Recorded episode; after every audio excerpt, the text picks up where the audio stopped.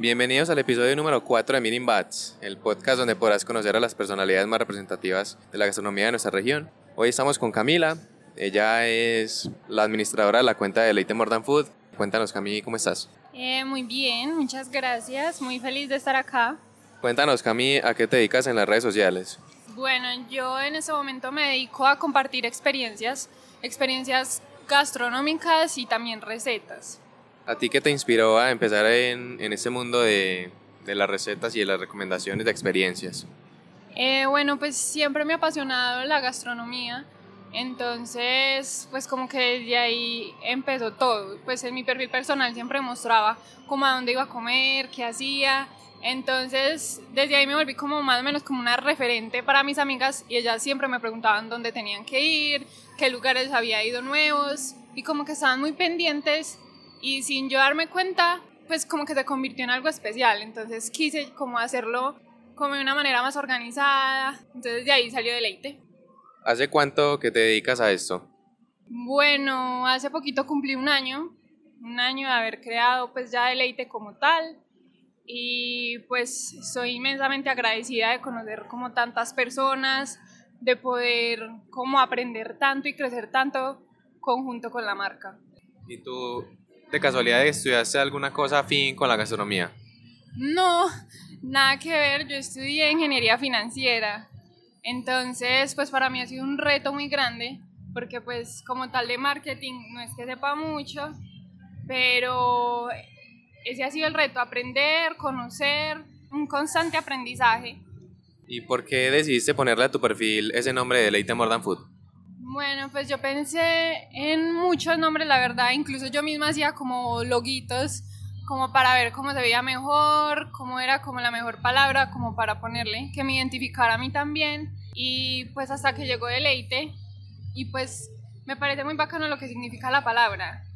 Pues porque considero que cada experiencia debe ocasionarte eso, debe deleitarte, debe satisfacerte, debe lograr como esas emociones y esos sentimientos en ti que logre que te guste lo que estás probando o lo que estás haciendo, porque también la página pues muestra eventos, promociones, pues diferentes cosas alrededor de la gastronomía, entonces era como más que todo por el significado de la palabra. Y además que como es deleite, more food, entonces para que vean como las experiencias o como lo que hay un poquito más allá del plato que le llevan a la mesa.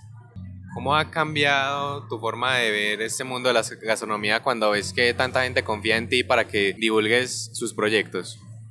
Pues la verdad ha cambiado mucho porque ya uno se pone como ese tal vez reto como de ayudar a las personas, de a uno buscar más herramientas para poderlos ayudar, para que ellos crezcan y para que ellos pues también se sientan felices con su marca.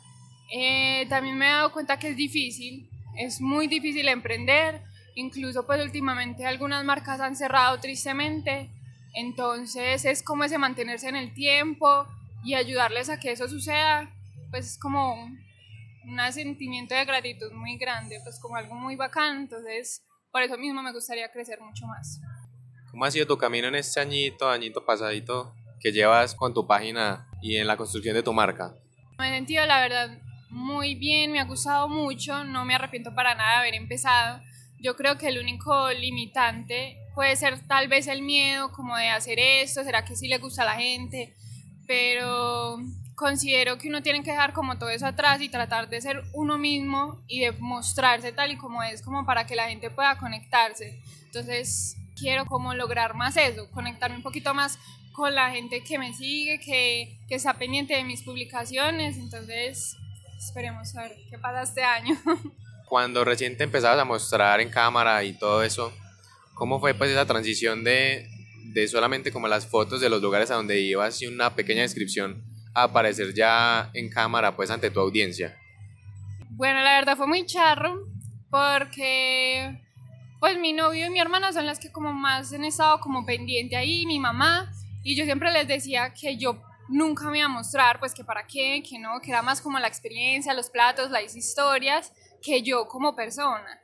Pero llegó un punto en que yo era la que estaba ofreciendo esas historias, yo era la que las estaba mostrando según mi perspectiva y según mis gustos, entonces como los otros no me iban a conocer, no sé, como que me pareció importante que también conectaran conmigo, que era la que estaba ahí haciendo esas cosas, entonces la verdad pasó como, como, sin, como sin pensarlo, se dio y, y pasó súper natural, pues siento como que estoy hablando con, con amigos, pues no me siento como, ¿cómo decirlo? Como preparándome como para mostrar como algo que no soy, sino que en serio es como algo muy natural y, y, me gustó mucho haberlo hecho.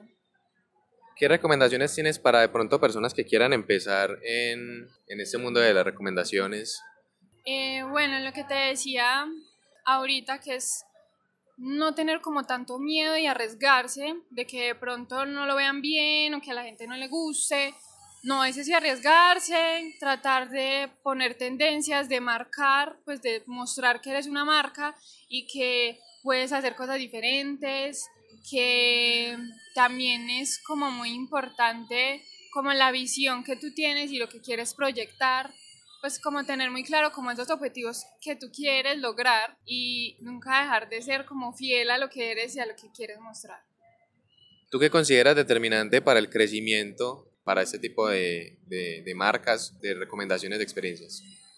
Es importante escuchar al, al público, a los que están ahí, ir siempre como a la vanguardia con lo que está pasando.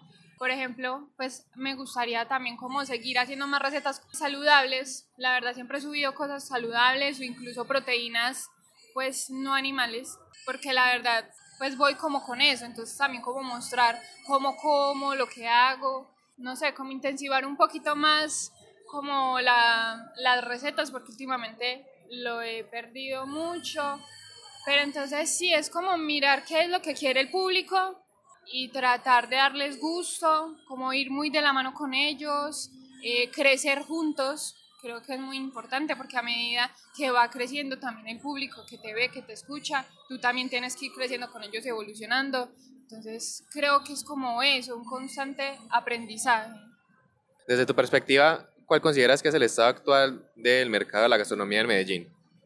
Creo que en este momento el mercado está como pidiendo que seamos mucho más innovadores, que seamos mucho más conscientes, porque no es un mito, ya la verdad la gente se está cuidando mucho más, está pensando mucho más en qué compra, cómo cocina, cómo lo hace, quiere muchos más productos nuevos y diferentes. Entonces, pienso que hay muchas cosas por explorar y que lo podemos hacer, lo podemos lograr y que es un reto que tienen pues como los chefs en este momento, que es como tratar de sacar cosas nuevas, cosas diferentes, que llamen también a esas personas que están tratando de ser un poco más conscientes. Entonces, no sé, harinas diferentes, eh, mantequillas diferentes, proteínas diferentes, pues hay como mucho por explorar que de pronto la gente como por verlo, ay no, son veganos o son vegetarianos, no se arriesgan como a ir un poquito más allá.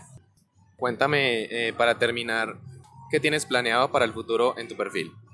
Eh, sí, a futuro me gustaría, la verdad, como dije, como hacer más énfasis en las recetas, mostrar un poquito más de mí, como conectarme un poquito más con el público, pues con todo deleite, nosotros los que somos deleite, como conectarnos un poquito más.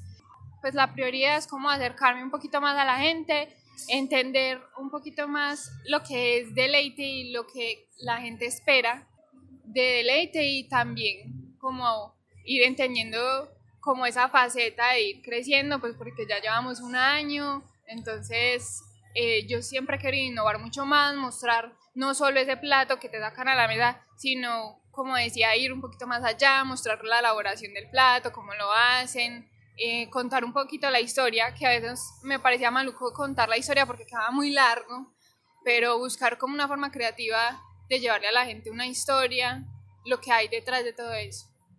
Bueno, Cami, te agradezco mucho por estar con nosotros aquí hoy, agradecerte pues por aceptar la invitación y darnos pues tu punto de vista sobre esos puntos. No, gracias a ustedes, entonces espero que se repita y que podamos tener pues como otras oportunidades para hablar de estos temas gastronómicos. Bueno, muchas gracias a ustedes por escucharnos, nos vemos en el próximo episodio.